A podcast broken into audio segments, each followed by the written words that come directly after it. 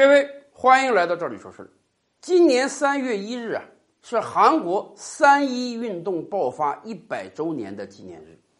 一百年前的三月一日，韩国人民开始了大规模的反抗日本侵略和殖民的运动，而且在同一年，大韩民国临时政府在我国成立了。而今天的韩国政府也认为啊，他们的法统就来自于大韩民国临时政府。所以三月一日的时候，韩国进行了隆重的纪念，并且大赦天下，几千个以往犯过罪的人都在这一天被赦免了。有的人就问啊，哎，既然大赦天下了，那么中国人民所熟知的朴槿惠前总统在不在特赦范围之内呢？当然不在了。我跟大家讲，三一运动是纪念反日运动的。如果在纪念反日运动这一天把朴槿惠特赦了，那可就太过搞笑了。三月一日之前啊，韩国政府委托了民意调查机构去调查韩国老百姓，认为今天在韩国境内日本的殖民残留还有多少，还有没有？结果您知道吗？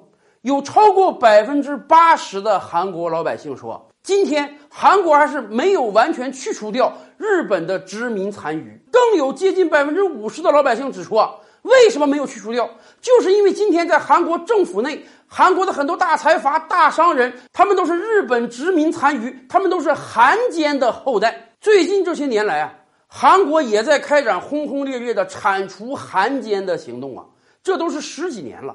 甚至文在寅总统前几天还发表演讲说，只有真正把所有汉奸全都铲除了，韩国才能获得新生。而且，过去半年来，我们也多次跟大家聊过啊。日韩关系很不好，日韩关系在好几个问题上谈不拢。为什么谈不拢？就是因为过往的韩国政府啊，一段被亲日派把持，一段又被反日派把持。结果，亲日派当年签下的很多条约，就让反日派的韩国政府啊，感觉这个事儿没法办下去。今天日韩之间最突出的一个矛盾是什么？韩国劳工主张要求日本企业对当年强征他们的行为赔偿。而日本政府说不用赔偿啊，当年咱们不是签了日韩合约吗？是啊，正是在朴槿惠的爸爸朴正熙当总统的时候，韩国和日本签了合约，日本一次性赔偿八亿美元，从此韩国政府也好，民间也好，不可以再跟日本提任何赔偿要求。也就是说，当年亲日派的朴正熙政府八亿美元买断了所有赔偿。除了劳工问题，当然还有慰安妇问题。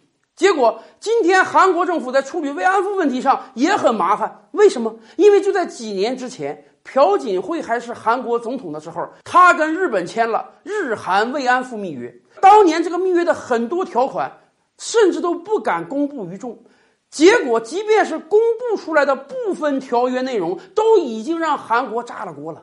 很多韩国人都说这是一个卖国条约。但是对于日本政府来讲，我管你是亲日派还是反日派，只要是你当年的韩国政府跟我签的合约，你就得承认啊，你就得有效啊。你要是认为没效，我就要到国际法庭告你去呀。所以啊，三一运动纪念百年的时候，即便韩国大赦天下，又怎么会？